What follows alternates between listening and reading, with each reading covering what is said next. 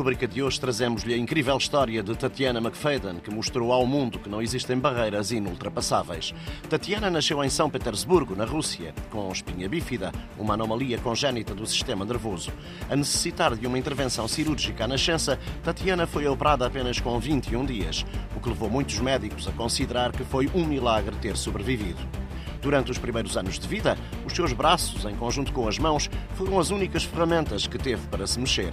A mãe, que não tinha condições para a educar, entregou-a a um orfanato, onde esteve até aos seis anos, sem tratamento médico, escola ou cadeira de rodas.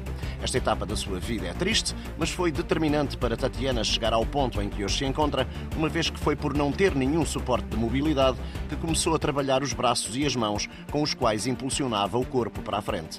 Em 1994, a vida desta então criança deu uma volta de 180 graus, tendo sido adotada por Deborah McFadden, uma americana que levou Tatiana da Rússia para Maryland, nos Estados Unidos.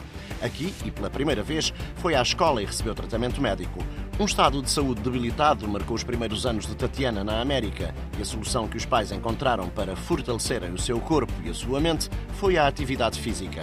Todos os fins de semana, os pais iam com a filha para Baltimore, onde havia um programa de desporto local. Os efeitos tornaram-se visíveis a curto prazo, de tal forma que, em pouco tempo, se tornou capaz de empurrar a sua própria cadeira de rodas na escola sem a ajuda de ninguém.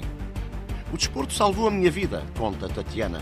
O gosto pelo desporto aumentou conforme foi crescendo até aos 14 anos. Em 2004, a jovem disse determinada aos pais que queria fazer as provas para as Olimpíadas. Um tiro certeiro. Com 15 anos, Tatiana tornou-se na pessoa mais jovem a qualificar-se para os Paralímpicos, tendo ganho medalhas de bronze e prata logo nos Jogos de Verão de 2004 em Atenas, na Grécia. Até hoje somou 17 medalhas nos Paralímpicos, Pequim, Londres e Rio de Janeiro, 20 em campeonatos mundiais e vários primeiros lugares de diferentes maratonas, Chicago, Londres, Boston ou Nova York. Esta é uma história de sucesso e de conquistas, conseguida tanto por sorte do destino como por força e determinação, onde o desporto foi uma peça-chave neste desfecho. O desporto, como na vida, vence sempre com ética.